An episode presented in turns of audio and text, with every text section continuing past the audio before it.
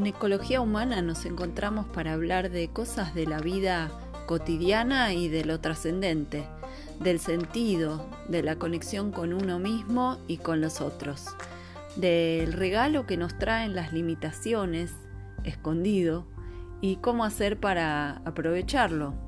Si tenés ganas de acompañarnos en este camino, te invito a recorrerlo.